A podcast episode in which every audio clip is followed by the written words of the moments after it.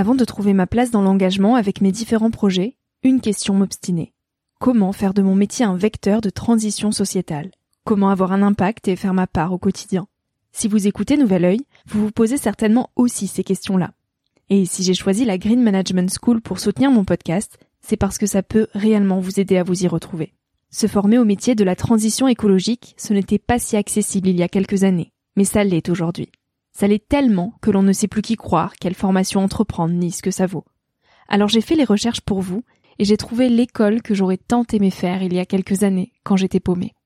Des cours approfondis sur le climat, la biodiversité, l'agronomie, la géopolitique, mais aussi sur les modèles économiques vertueux, le tout dispensé par des spécialistes et des personnalités inspirantes. Créer un autre lendemain que celui qui s'annonce, c'est leur mantra, et derrière cette idée, la mission de Green Management School est de former de nouveaux managers capables de transformer les entreprises et les organisations de l'intérieur. Toutes les informations sont en description. Merci à Green Management School de croire en nouvel œil en soutenant cette saison de podcast. Tout de suite, place à un nouvel épisode.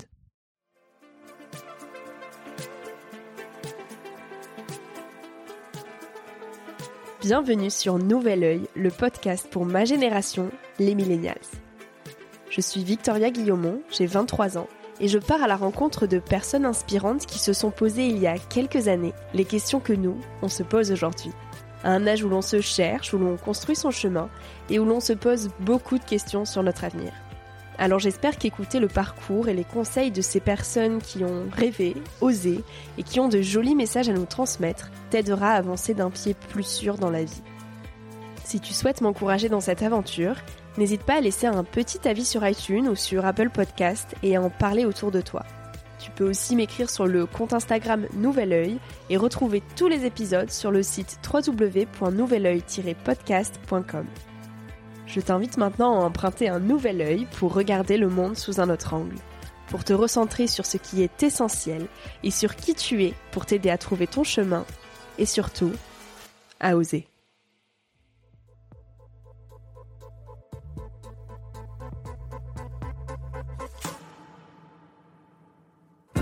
Moi, j'adore ne pas savoir faire.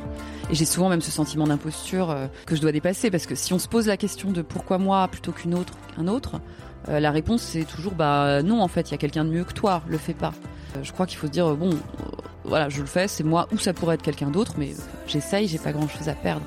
Je crois que les seules cases qu'on peut cocher, c'est celles qui nous ressemblent mais c'est pas si simple. Parce que dès que ce que tu veux, ce à quoi tu aspires, ne correspond pas à l'idée générale, il faut se battre un peu plus. Ne pas savoir faire.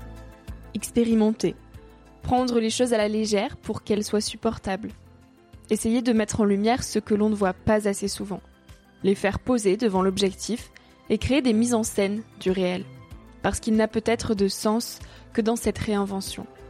Tout est fiction dès lors que l'on choisit un angle, un cadre, dès lors qu'il y a un champ et un hors-champ, un mot plutôt qu'un autre.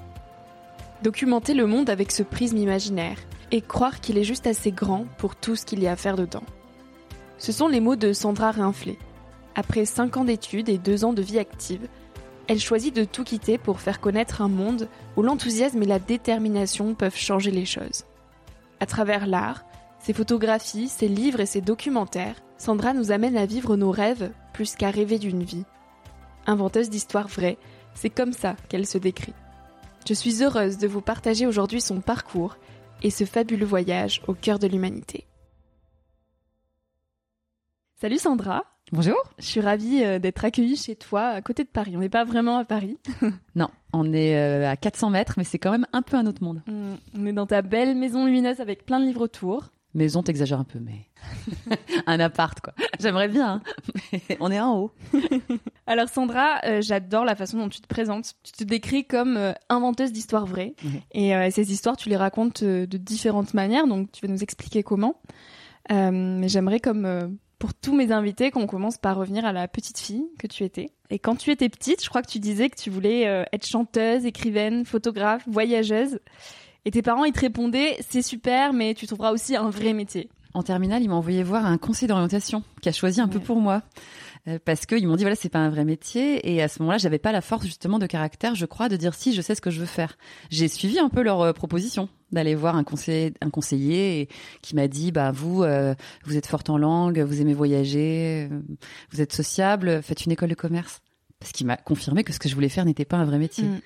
Et je l'ai fait euh, parce que mes parents étaient emballés par l'idée, que j'avais un peu ce côté première de la classe, je pense, et, et qu'on m'avait promis que je partirais un an à l'étranger, ce qui chez moi suffisait à faire sauter toutes les barrières parce que j'avais peu voyagé en fait mm. petite. Mes parents étaient très angoissée par euh, l'extérieur, par l'inconnu. Et j'ai eu une enfance très cadenassée. Au fond, euh, j'ai grandi dans une petite ville euh, dans le Maine-et-Loire. Et mes parents, c'était les médecins de la ZUP. Donc, nous, on avait une petite maison au milieu de la cité. Eux avaient peur et, du coup, ils me laissaient pas sortir. Et, c'est vrai que j'ai passé mon enfance à, à rêver d'aller voir ailleurs, à me dire, mais ça a l'air génial, ces gars qui boivent des 8-6 et qui fument des joints dans l'arrêt de bus. Moi, je, je, veux aller voir ce monde. Et je crois que c'est de l'empêchement et de l'ennui qui a découlé de toutes ces années euh, protégées quelque part sous cloche que je n'ai fait que ça, aller vers l'inconnu et aller parler aux inconnus. Hmm. Donc j'ai fait cette école, mais bon. Sur combien d'années du coup? Cinq ans. J'ai eu un accident de voiture à 20 ans qui a été un gros déclic, donc deux ans après avoir commencé, où je me suis vraiment dit que c'était pas du tout ce que j'avais envie de faire. Même si c'était très sympa, hein, je faisais beaucoup la fête, je faisais partie d'assaut, euh, j'avais plein de potes, c'était chouette, mais je, me suis dit, euh, t'as remis tes projets à plus tard, et c'était ma première prise de conscience de l'urgence à se réaliser on, nous projette toujours une espérance de vie telle qu'on a l'impression qu'on a le temps. Et à 20 ans, je m'étais jamais, euh, j'avais jamais ressenti l'idée de la mortalité, de la finitude. Et, cet accident, ça a été génial quelque part parce que euh, ça m'a donné un énorme coup de pied aux fesses. je me suis dit, tu n'es pas à la bonne place. Si aujourd'hui tu meurs, t'as vraiment rien fait de ce que tu avais envie de, mettre en place. Du coup, j'ai fini euh, les études pour rassurer ma famille en haut, mais je l'ai fini de façon bon à ma façon quoi. Je suis partie un an aux Philippines, j'ai travaillé dans une prison pour enfants là-bas. Ensuite, j'ai fait un stage pour euh, Solidarité SIDA pendant un an. Bon, j'ai pas fait du commerce euh, dans le sens où on l'entend, et surtout après, j'en ai jamais fait. j'ai vraiment euh, commencé à devenir inventeuse d'histoires vraies après. Qu'est-ce qui te dérangeait dans la vie qu'on nous présente de trouver un métier qu'on garde plusieurs années dans une entreprise? Pourquoi toi ça collait pas avec qui tu es? Bah, je crois qu'il y a des gens qui sont des verticaux, qui aiment bien euh, creuser, euh, avoir une sécurité, un ancrage assez fort. Moi, euh, j'adore changer. C'est c'est pas un choix en fait, c'est une question de personnalité. Je suis brune et, j'aime le mm. changement quoi. Voilà, c'est des trucs comme ça. Et puis surtout, je, je savais ce que c'était ma vocation. Je dis pas que j'aurais pas été heureuse dans ces métiers-là. Je pense que tu peux toujours trouver une forme d'épanouissement dans un peu n'importe quoi. Si, si, tu as du, si, tu as du sens derrière, si tu travailles avec des gens que tu admires, que tu respectes, qui sont drôles, il y a plein de façons de considérer le travail. Parce que le travail, c'est une fin ou un moyen. Euh, moi, j'avais envie d'en faire une fin. Et j'ai toujours eu à cœur de réaliser des choses et je savais euh, dans quel type de choses je voulais faire. Donc ça aurait mmh. été euh, pour moi euh, une forme de non-respect de l'enfant que j'étais pour le coup et de la personne que je suis que de pas écouter cette intuition de c'est ça que tu dois que tu dois essayer de faire. Parce que c'était il avait un peu raison le conseil d'orientation. C'était quand même un métier compliqué à construire. Ça m'a pris des années avant de d'en vivre avant euh, que ce soit accepté ce côté euh, polymorphe polyvalent. Mmh. oui parce que tu parles d'un métier mais en réalité tu voulais à la fois être chanteuse écrivaine euh, photographe. Qu'est-ce que tu as choisi en premier en fait? Est-ce que tu t'es dit je vais tout faire d'un coup? Est-ce que je vais commencer déjà par bien développer la photographie et après pour chanter on verra. Comment t'as pris tes rêves en fait, un par un ou tous en même temps, go? Euh, Par projet, j'ai envie de dire. Parce que pour moi, tout ça, c'est la même chose en fait. C'est raconter euh, une histoire à partir du réel. Moi, ça me passionne le réel, mm. mais euh, je veux garder une marge d'interprétation toute façon, je crois qu'on en a toujours une. Je, parle souvent de ça, de la différence entre la fiction et le réel. On veut toujours séparer les deux, mais ça n'existe pas. Cette, cette, euh, cette barrière, elle est vraiment hyper poreuse. Même si tu essaies d'être le plus objectif possible, tu choisis toujours un mot plutôt qu'un autre, un angle plutôt qu'un autre, et c'est déjà pas le réel. C'est mm. ta vision du réel. Et inversement, quand tu fais de la fiction, euh, bon bah tu euh, tu t'inspires forcément de choses déjà ressenties pour que les gens s'identifient. Moi, j'assume ce côté-là. c'est documentaire, mais ensuite je mets en scène l'image, par exemple en photo ou dans le dans le l'écrit pareil, je, je, choisis une forme de jeu, de mise en scène, c'est important. Et j'ai commencé euh, par euh, aller chercher l'inspiration ailleurs, un peu comme ce que tu fais finalement. Je Après mes études, je suis partie 14 euh, mois faire un tour du monde avec une, une copine. Et on est allé rencontrer des femmes de notre âge qui réalisent des projets dans des situations compliquées. Mm. En se disant, si elles y arrivent, bon, on n'a aucune excuse. Et ça, c'était le début. 81 femmes de 25 ans, c'est ça? Ouais, 81 femmes nées en 81. Ça y est. C'était il y a longtemps du coup, puisque je viens de fêter mes 40. ça fait mal. Mais c'était intéressant. Et puis au retour, par contre, je me suis dit, mais euh, comment j'en fais un métier? J'ai commencé à faire des conférences sur ce sur ce voyage et sur ces parcours de femmes. J'ai écrit un livre, mais en fait entre écrire un livre et être écrivaine, en tout cas en vivre, bah, y a un, écart euh, monumental où j'étais totalement ignorante de ce qu'était ce métier, de euh, la surproduction littéraire euh, par rapport aux lecteurs, de, du fait que c'était vraiment pas facile d'en vivre et très rare en fait. Il y a très très peu d'auteurs qui en vivent, d'autrices. et puis ça, c'est ça, c'est une question de persévérance. C'est des pierres que tu poses sur une carrière, sur une construction. C'est une forme de crédibilité. On te fait de plus en plus confiance et parce que tu as écrit ces livres, parce que tu as été édité, Ensuite, on t'appelle pour d'autres projets et il y a un côté amoncellement comme ça euh, qui fait qu'aujourd'hui c'est très facile. Et en ça, je trouve ça génial de vieillir. Tu fais la même chose, mais tout est plus simple. Et alors, suite à ce, voyage où tu as traversé 20 pays à la rencontre de ces 81 femmes, quel est le point commun que tu as retrouvé parmi toutes ces femmes? C'est le, le fait de pas être maîtresse de tout, euh, d'avoir de subir beaucoup de contraintes, mais de se concentrer seulement sur sa marge de pouvoir elles doivent accepter plein de choses. Elles doivent accepter d'être nées dans un bidonville, euh, d'avoir un handicap, euh, d'être en prison. Euh, il y, a, plein de choses sur lesquelles elles n'ont pas la main. Mais elles, elles se concentrent sur leur petite marge de liberté et c'est celle-ci qu'elles utilisent pour se réaliser et réaliser des projets. Et je me suis dit que ça, c'était un bel enseignement et que que je continue d'approfondir. J'ai une, je me suis rendu compte qu'il y a quand même des lignes directrices peut-être pas consciemment, mais dans ma carrière et dans mon travail, et celle de la contrainte est assez forte. Je viens de faire un projet qui finalement se rapproche assez fort de 81 femmes sur les artistes empêchés. Donc là, c'était la question vraiment des artistes. Ça s'appelait Voix, enfin ça s'appelle Voix, le projet. Euh, et je suis allée dans des pays où il n'y a pas grand-chose pour euh, s'exprimer en tant qu'artiste. Il y a des censures politiques, euh, religieuses, économiques ou des difficultés géographiques. Et pareil, ces artistes-là ont en commun de dire c'est parce que c'est dur que c'est nécessaire et ils viennent des résistants et, finalement la difficulté les inspire. Et ils trouvent des contournements. C'est des petites déviations, des, issues de secours et ils ont ça en commun avec avec ces 81 femmes. Qu'est-ce qui te plaît dans l'idée de raconter des histoires justement? En quoi ça ça fait évoluer une société de raconter des histoires? J'espère que ça aide à comprendre des choses. J'en parlais ce matin au téléphone avec une autrice. Je travaille en prison euh, pas mal et ça m'intéresse de comprendre comment on en vient à se radicaliser, par exemple.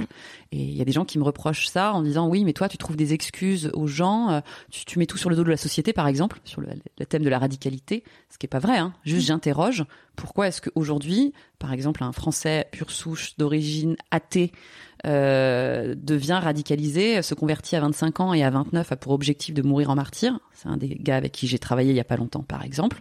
Ça m'interroge sur notre capacité sociale à intégrer cette personne qui s'est sentie tellement exclue, euh, qui a jamais trouvé sa place, que son idéal c'est de mourir à 29 ans parce que euh, à 25 il a trouvé une sorte de famille spirituelle, j'en sais rien. Il se trompe de combat bien sûr, mais je pense que essayer de comprendre euh, les gens et des parcours qui sont pas les tiens et des visions qui sont pas les tiennes, euh, bah, ça permet de pas être manichéen, de pas mm. considérer qu'il y a les bons et les gentils, qu'il y a les bonnes voix et les mauvaises voix.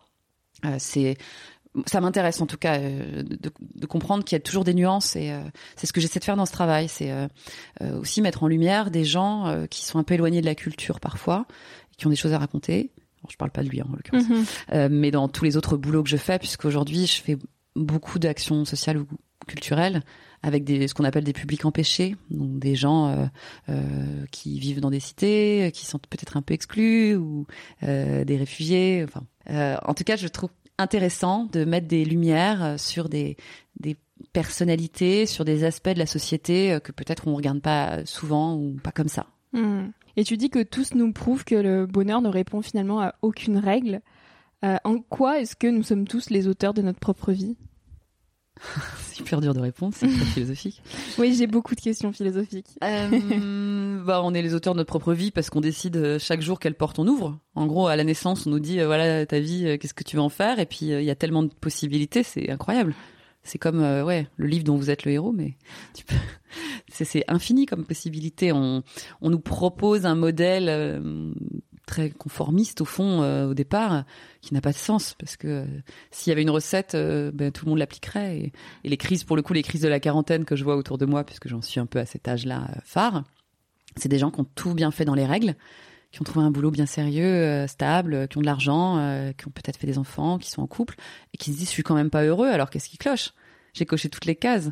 Je crois que les seules cases qu'on peut cocher c'est celles qui nous ressemblent mais c'est pas si simple Parce que dès que ce que tu veux, ce à quoi t'aspires, correspond pas à l'idée générale, il faut se battre un peu plus. Et, parfois, c'est plus facile d'être consensuel. Après, je dis ça, c'est facile. Hein, c'est moi, je ne peux pas faire autrement. J'ai une espèce de, de, lien à la liberté euh, indéfectible. Je ne pourrais pas euh, me conformer à autre chose que ce que je fais aujourd'hui. Mais c'est quoi pour toi être libre? C'est garder une forme euh, d'autorisation à l'échec. C'est rester dans l'expérimentation. Hmm. Quand on est gosse, on a le droit d'essayer plein de trucs et de rater, et c'est pas grave adulte, on est censé euh, être performant et être spécialiste et hyper bien réaliser un truc. Euh, moi, j'adore ne pas savoir faire. Et j'ai souvent même ce sentiment d'imposture euh, euh, que je dois dépasser parce que si on se pose la question de pourquoi moi plutôt qu'une autre qu'un autre, euh, la réponse c'est toujours bah non en fait, il y a quelqu'un de mieux que toi, le fais pas. je crois qu'il faut se dire bon, voilà, je le fais, c'est moi ou ça pourrait être quelqu'un d'autre, mais j'essaye, j'ai pas grand chose à perdre. Et, et puis écouter les les signes. Je sais pas si c'est ça le mot. Moi, je suis pas croyante ou quoi, mais euh, j'essaie de saisir les petits euh, indices de la vie. Je, je voulais pas vraiment euh, devenir photographe, par exemple. Je suis devenue photographe par un concours de circonstances incroyable. J'avais idée de faire un livre sur mes ex, un livre très conceptuel. Au début, on écrit souvent sur soi. Aujourd'hui, je parle beaucoup, je travaille beaucoup avec les autres mais j'ai commencé par faire quasiment que des projets autobiographiques. Euh, et j'avais eu l'idée de retrouver les 24 personnes que j'avais aimées depuis euh, l'enfance, dans le sens large de, l'amour. Mon père, un amoureux d'enfance, tout ça. Et pour ce livre, je voulais faire une photo euh, de chaque personne à l'heure du souvenir fort que j'avais gardé. Je savais pas faire de photos. Moi, à l'époque, je faisais ça avec un appareil compact en mode automatique. Et pour une de ces photos, je voulais aller dans mon école primaire et je suis allée pendant les vacances et je l'ai trouvée euh, saccagée à l'abandon. Euh, elle avait été squattée. Il y avait des arbres au milieu du bitume. Et j'ai commencé à photographier ce qu'elle était devenue. Et plein de souvenirs d'enfance me sont revenus. C'était à la fois triste et en même temps léger. Je voyais ces tags qui étaient apparus sur le mur et je me souvenais que j'avais appris à lire là. Euh, je passais dans les toilettes à la turque et je me souvenais que j'avais jamais compris dans quel sens me mettre. Que j'étais la fille nulle en sport qu'on choisissait jamais dans les équipes et je revoyais ce terrain de basket où euh, il y avait euh, les arbres qui avaient fait exploser le, goudron et, et c'était très fort. Et j'ai commencé à faire des photos de cet endroit-là et à écrire des tout petits textes, comme des haïkus euh, qui rappellent des souvenirs d'enfance pour distinguer le présent et le souvenir. Et ça, ça a eu un prix photo. J'ai fait un livre à la Martinière de photographie. Alors je ne savais pas photographier vraiment. Je, quand on me demandait, on me posait des questions techniques, je disais ah non mais on s'en fout non de la technique. La vérité c'est que je, je, ne savais pas maîtriser un appareil photo. Et en même temps, comme ce monde-là m'a pas mal ouvert les bras, c'était une sorte de destin ou je sais pas. J'ai ensuite pris des cours de photo. J'ai fait euh, les gobelins en formation continue pour euh, me sentir légitime. Mm. mais euh, mais je crois que si je m'étais posé la question à ce moment-là j'aurais pas été plus loin. Et aujourd'hui c'est 80% de mon temps. Qu'est-ce qui faisait que tu ne te sentais pas légitime? Juste le manque de formation? Bah ouais, techniquement je mm. je savais pas faire ça n'empêche pas, hein, parce que il y a des gens qui sont très euh, techniques. Je le dis souvent en atelier aujourd'hui. Hein, il y a des gens qui sont d'excellents euh, euh faiseurs, d'excellents artisans au fond, mais qui n'ont pas un regard qui va montrer les choses d'une manière surprenante. ça peut pas être un handicap. Enfin, ça peut pas être déterminant. C'est-à-dire, c'est pas parce que tu maîtrises pas la technique que tu ne peux pas faire d'images qui racontent des choses. Mais maîtriser la technique, ça t'ouvre quand même un espace de liberté supérieure. T'es plus en maîtrise. Alors moi j'ai des questions par rapport à ce fameux premier livre que tu as fait euh, avec tous tes amoureux. C'est mon deuxième ça. C'est ton deuxième? Le premier c'était le récit sur le tour du monde. Ah oui, tu vois, je croyais que c'était le premier. Ok, j'ai loupé une info du coup. Qu'est-ce que toutes ces expériences amoureuses que tu as pu avoir, elles t'ont appris sur ce qu'est l'amour finalement? Euh, je ne sais pas si je peux tirer des conclusions puisque je n'arrête pas de changer d'avis sur ce sujet. Quand même, il y a toutes les étapes de la vie euh, font que t'as jamais la même réponse à, à 10, à 15, à 30, 40, 80, j'imagine. Euh, à l'époque, je me disais que peu importe la durée, euh, on pouvait être marqué par des moments. Et j'en suis toujours euh, assez convaincue. Euh, on peut se souvenir toute notre vie d'histoires d'amour très fugaces ou unilatérales ou des choses comme ça. L'époque a ça de génial que les questions sont plus facilement posées. Hmm. Je trouve ça génial. Quand, quand moi j'étais au lycée, euh, si tu décidais, si tu disais que t'étais homo. C'était vraiment euh, un coming out, euh, une étiquette posée euh, à jamais. Et c'était. T'étais classé quoi. Ouais. Et, aujourd'hui, ce que je trouve génial, parce que je travaille souvent avec des jeunes dans des projets, c'est cette fluidité, cette liberté de parole qui a quand même vraiment changé le travail des féministes d'aujourd'hui est, est génial. Enfin, ça fait tellement bouger les lignes j'étais dans un lycée pro à Saint-Denis il y a pas longtemps pour un projet sur les la visibilité ou plutôt l'invisibilité des femmes dans l'espace public. Et dans cette classe, qui est donc une euh, une classe de lycée pro dans une cité, euh, il y avait euh, un trans, un une personne non binaire, une féministe, une nana habillée en manga, et puis une fille un peu nympho qui s'appelait les terminales, et, et, une femme voilée, et tout le monde cohabitait et c'était dit, et c'était ok, et c'était pas pour la vie et, et, où ça pouvait l'être. Mais en tout cas, euh, je trouve que vraiment il y a une liberté, une fluidité euh, qu'on n'avait pas de parole et d'actes. Euh, je trouve que c'est vraiment de très bon augure euh, pour la suite. Moi, je suis très reconnaissante à la génération euh, de maintenant, à la génération qui vient aussi peut-être, des pas qu'elles vont faire gagner aux suivantes. Et alors, qu'est-ce que tes premiers amours t'ont apporté? En quoi ça a contribué à la personne que tu es aujourd'hui? Eh bien, j'étais vraiment une loseuse hein, au début, moi. Donc, je sais pas. Peut-être la persévérance. j'étais quand même la fille au collège qui payait un gars pour m'asseoir à côté de lui. Non. Si. Donc, c'était pas très glorieux, quoi. Ça n'a pas commencé très très bien. Euh, non, les premiers, c'était pas génial. Et puis, je me suis quand même rendu compte très vite, si on parle d'amour, hein, de, du côté moutonnier de, de, de l'amour et de la société en général. Hein, mais donc au collège, j'étais moi la première de la classe. Ça marchait pas du tout. Hein, donc je, je payais ce type 10 euh, francs de l'heure à l'époque. J'ai quand même grandi autant des francs pour m'asseoir à côté de lui. J'ai piqué du fric dans le porte-monnaie de ma mère pour m'asseoir à côté de ce gars avec qui s'est jamais rien passé. Bref, euh, ça c'était au début du collège. En troisième, je pars en Italie dans un voyage scolaire. Et là, euh, ma correspondante est plus âgée que moi et je sors avec un Italien de 18 ans, alors que moi j'ai des bagues et je suis vraiment pas au, top top top de, de mon physique. Hein. Et lui euh, vient m'embrasser devant le quart de départ, devant tout le collège. Il me donne une rose, une lettre euh, et il m'emballe devant toutes les classes. Et d'un coup, tout le monde voulait sortir avec moi. C'est ridicule. C'est vraiment ce côté. Euh, c'est le collège quoi. C'est tellement dur parce que à cette époque-là, tout le monde veut être comme tout le monde. L'enjeu au collège, c'est euh, ne pas se distinguer, essayer de d'être accepté par le groupe. Et puis après, on passe tout le reste de notre vie à vouloir euh, euh, être spécial. Et en fait, c'est trop tard. On est hyper formaté. Et moi, j'ai toujours un, ce petit sentiment de revanche, tu vois. Et c'est sûr que les cool cool du collège sont pas forcément les cool cool d'aujourd'hui parce que ils étaient justement tout à fait dans la norme et ils, respectaient tous les codes et moi, j'ai pas mal de, de, je me souviens de la, la, la, fille qui avait, qui avait le plus gros succès en cinquième, euh, qui avait redoublé deux fois et, et bon, bah aujourd'hui, c'est, ça me fait pas tout à fait rêver quoi, mm. sa, vie. Et alors, qu'est-ce que tu voudrais dire aujourd'hui à la Sandra qui avait 20 ans? Continue. je crois que je suis pas très persévérante, c'est-à-dire que si euh, si c'est pénible, j'arrête. Euh, il y a des gens qui ont le fantasme de l'artiste maudit du côté euh, ah mais il faut souffrir un peu pour y arriver. Euh, un peu oui, c'est sûr, il y a des efforts et ça marche pas tout de suite et les échecs ça nourrit et c'est vrai. Mais moi j'ai toujours eu à cœur de changer quand euh, le bénéfice joie souffrance était déséquilibré. Quand, quand je sentais que c'était plus pénible que joyeux, j'arrêtais. C'est ce qui s'est passé pour la musique par exemple. Au début j'étais chanteuse, j'ai commencé vraiment après le tour du monde par faire surtout de la musique. J'étais autrice-compositrice et et puis euh, je jouais à Paris en résidence dans un théâtre avec des musiciens. Euh, j'étais super contente, mais euh, je me souviendrai toujours de, après six mois de résidence dans un théâtre, on reçoit les résultats, les chiffres et le mail du directeur commence par bravo, c'est le meilleur résultat de tous nos groupes. Et là j'ouvre le document entre ce que je lui dois, parce qu'il y a des minimums garantis de salles énormes à Paris et ce qu'il me doit, ça fait zéro. Et je dis c'est quand même le seul métier au monde où on te félicite de gagner zéro. C'est-à-dire que j'ai payé personne, moi je me suis pas payé ni mes musiciens. Ça fait six mois qu'on joue euh, pour rien. Et il me dit oui, mais c'est une vitrine Paris, euh, vous savez, cet endroit et tout. Je dis ouais, super, mais je montais sur scène avec vraiment la pression de me demander est-ce qu'il y aura assez de gens dans la salle, est-ce qu'il y aura des journalistes pour parler du spectacle, pour remplir la semaine prochaine, est-ce que je vais pouvoir payer un peu mes musiciens parce que je les fais bosser comme des malades, j'autoproduisais tout. J'ai perdu 11 kilos en six mois et je me suis dit euh, arrête, enfin fais pas ça c'est soit euh, je retrouve le plaisir, la, la, la joie initiale de, de, de, faire de la musique, euh, soit je fais autre chose.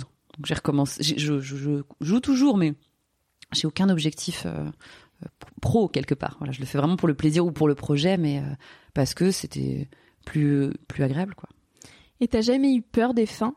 T'as toujours eu cette faculté d'accueillir l'inconnu sans trop te soucier de ce qui allait se passer? Ouais, moi j'adore. Mais ça, c'est des trucs de tempérament. Hein. Mm. J'adore ne pas savoir. C'est marrant parce que j'ai une sœur qui est tout l'inverse. Elle, elle a toujours voulu euh, vivre près de chez les parents, être instite. Elle savait sa vie était écrite. Elle, elle sait presque où elle va aller euh, en vacances euh, l'été avant. Enfin, elle, elle, programme tout très en avance. Moi, si je sais, ça m'angoisse. Quand on me propose un projet pour dans six mois, j'ai envie de dire je sais pas. Rappelle-moi dans dans cinq mois. Mmh. Je, je, vraiment, j'aime pas ça. C'est des tempéraments. En fait, j'aime rester libre. Et, si euh, tout est euh, prévu, booké, réservé, euh, je me sens enchaînée et pas prête à accepter l'opportunité peut-être ou l'envie qui arriverait à ce moment-là. Après, t'es obligé parfois de projeter. Et puis là, le fait d'avoir, moi j'ai deux enfants en bas âge et ça change beaucoup de choses. Moi, j'ai eu un mal fou à me dire, je vais devoir tous les jours les emmener à l'école pour 8h30 le matin, alors que moi je suis insomniaque. Rien que l'idée de me lever, c'est une catastrophe à heure fixe. Parfois je peux, mais parfois non. Et c'était une petite révolution personnelle ça, sur la routine, parce que on, t'impose une routine. Les enfants euh, et la société t'imposent ça. Ça faisait pas mal d'années que je l'avais plus et ça a été assez dur à encaisser. Pourquoi tu dors mal la nuit? Enfin, je sais pas si tu as l'explication ou si tu veux en parler, mais est-ce que c'est que tu te poses des questions? Est-ce que c'est que juste euh, t'as pas envie? Ben, je, avant, j'étais très libre de faire ce que je voulais, donc je travaillais parfois la nuit. Ça je ne me définissais pas du tout comme insomniaque puisque c'était pas grave en fait. Parfois je sortais, euh, parfois j'écrivais la nuit, parfois et puis je dormais le matin. C'était pas du tout un sujet. Et c'est depuis que j'ai des enfants que je crois que j'ai cette pression du réveil, euh, cette obligation de résultat quelque part. À 7h30, je dois être opérationnelle. Euh, qui fait que je me mets une pression. Si je vois qu'il est une heure et que je me suis pas couchée, je dis ah là là, dépêche-toi, parce que dans six heures tu vas te lever. Et dès que tu mets un enjeu euh, sur le sommeil, euh, c'est compliqué.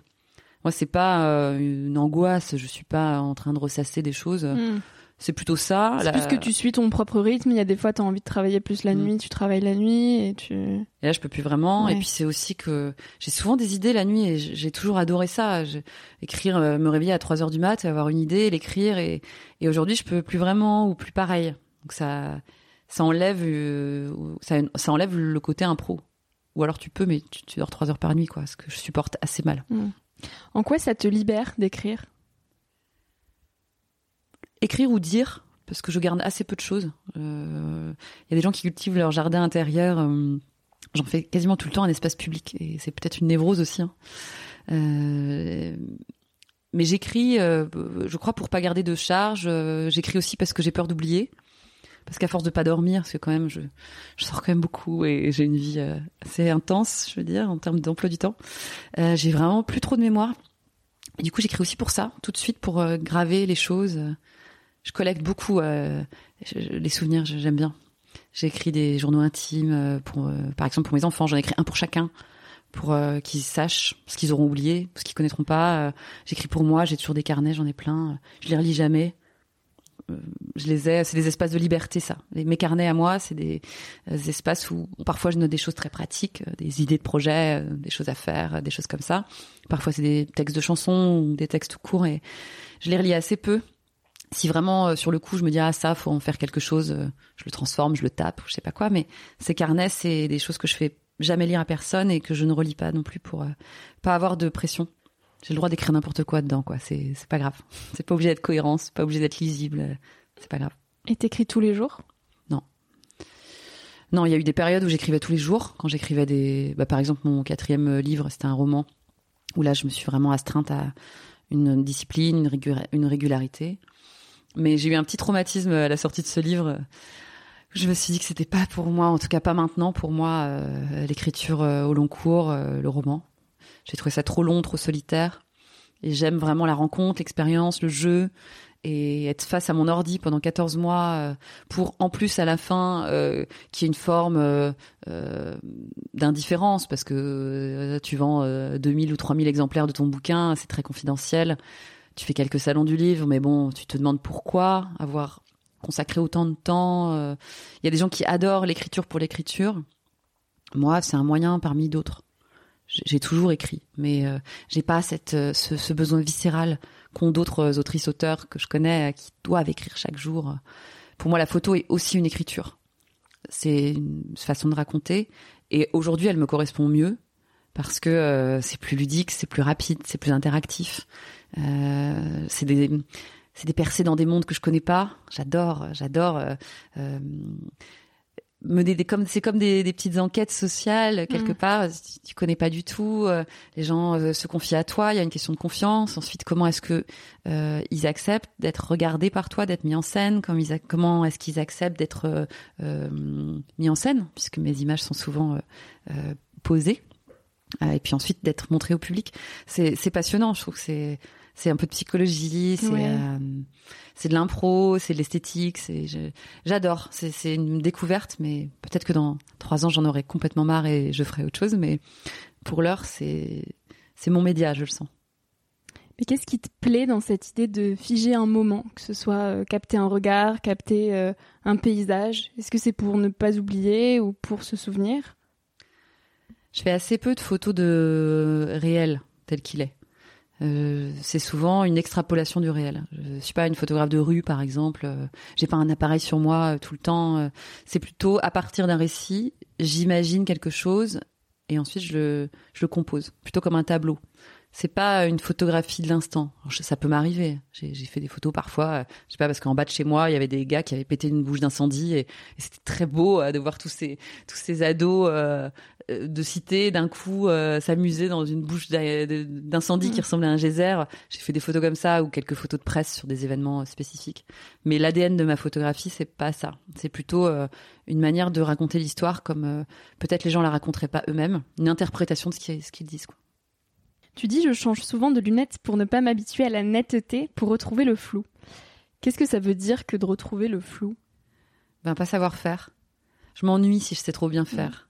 J'aime pas trop euh, reproduire euh, des projets que j'ai déjà faits. Ça, m'arrive bien sûr, mais mais j'adore euh, être une débutante à nouveau, recommencer quelque chose et et puis pas savoir quel sera le prochain projet. T'aimes bien les débuts et t'as pas peur des fins. Hum, ça dépend, mais c'est dur de faire des généralités quand même. Parce que, dans, dans les grandes lignes, oui, c'est ça. Après, ça m'arrive d'avoir peur des fins. Être vieux sans être adulte, ça t'évoque quoi cette phrase? Bah, C'est une des phrases de Brel que je préfère. euh, bah, je l'expérimente à fond aujourd'hui parce que donc je viens d'avoir 40 ans, ce qui me semble très adulte comme âge. Et quand je projetais ce que c'était avoir 40 ans euh, quand j'en avais 20, ça me semblait super vieux, super installé, euh, un peu chiant quoi. Et en fait pas du tout. Vraiment, je viens de faire, je te dis, 96 heures de fête d'anniversaire avec des gens qui dansent toujours autant. Euh, peut-être que c'est générationnel, hein, que nos parents étaient plus sérieux. En tout cas, les miens l'étaient clairement. moi, je trouve pour l'heure super de vieillir parce que j'ai toujours ces mêmes envies, ces mêmes idées, ces mêmes projets et euh, plus de crédibilité, plus de facilité à les réaliser. Euh, on me fait plus confiance juste parce que je suis plus vieille. Ça c'est assez magique.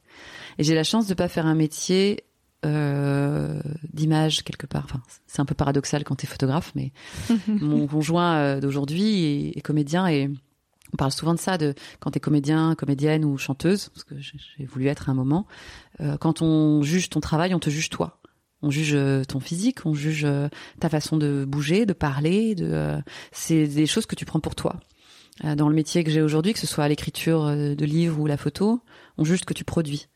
Et je pense que c'est beaucoup plus facile de vivre avec des métiers comme ça qu'avec des métiers où c'est intrinsèque. C'était vraiment c'est lié à, toi. Et puis sur la question de vieillir en tant que femme aussi, euh, ça me révolte toujours ce côté. Tout le monde a un truc à dire sur la, la vieillesse. Soit euh, on est négligé parce qu'on fait rien et qu'on laisse ses cheveux gris et, qu'on laisse des rides. Soit euh, on est complètement à côté de la plaque parce que on se fait botoxer et qu'on ressemble à une poupée sans âme. mais quoi qu'il arrive, la société a toujours un jugement sur comment est-ce que la femme vieillit. Donc moi, ce sera peut-être ça, hein, je sais pas, mais mhm. mes prochains sujets, je vais essayer de d'appliquer ça, de vieillir sans sans ternir, en tout cas sans renoncer à, à une forme d'insouciance et de légèreté. Euh, même si bien sûr c'est plus dur à garder euh, quand tu as euh, des responsabilités, parce que c'est vrai que le fait de devenir parent, par exemple, bah ça te rajoute une forme de responsabilité. Je peux pas dire je me barre un an autour du monde toute seule. je pars encore. Hein. Je, je suis de ces femmes qui continuent quoi. Mais euh, mais c'est aménagé. Je pars moins longtemps, je reviens entre deux. Et alors ça passe vite de nos 20 ans à nos 40 ans. à fond, mais j'ai adoré. Euh, euh, moi, si ça s'arrêtait là, je me dirais que j'ai une chance de fou. Ça m'irait quoi. C'est j'ai déjà eu euh, plein de vies en une. Euh, je sais pas ce que réserve la suite, mais je resigne 100% pour ça. On a la chance quand même d'être né dans un côté du monde où on a plus de facilité qu'ailleurs. Faut le dire, hein, on n'a rien fait pour être née blanche en France dans ces années-là. c'est quand même une injustice et une chance monstrueuse. Mais qu'est-ce qui fait finalement que tu gardes cette âme d'enfant même à 40 ans? Moi, je sais pas. c'est pas. Je crois que c'est pas si c'est moi qui peux répondre à ça. J'en sais rien. C'est pas un choix. C'est. Mm. c'est en toi, quoi. Ouais. Je sais pas. Ouais, j'ai envie que la vie soit marrante, quoi. Je, je, je me dis ça dure pas non plus éternellement. Euh, je comprends pas que on en fasse euh, une sorte d'accumulation de devoirs c'est la seule chose qu'on puisse gagner. On sait, enfin, moi, je, je crois qu'à la fin, il y a rien, ou je sais pas. En tout cas, j'ai pas un espoir de mieux après la mort. Donc, je me dis que la seule chose dont je suis certaine, c'est maintenant. Et à la fin, on perd tous. Enfin, en tout cas, on meurt tous, euh, je crois, hein, pour l'heure. Euh, du coup, qu'est-ce que ça veut dire réussir sa vie, si ce n'est réussir des moments? J'essaie de faire ça, quoi, de réussir euh, une somme de moments et peut-être d'aider d'autres. Euh, à en faire autant, quoi, à ce que ce soit assez, assez lumineux et pétillant.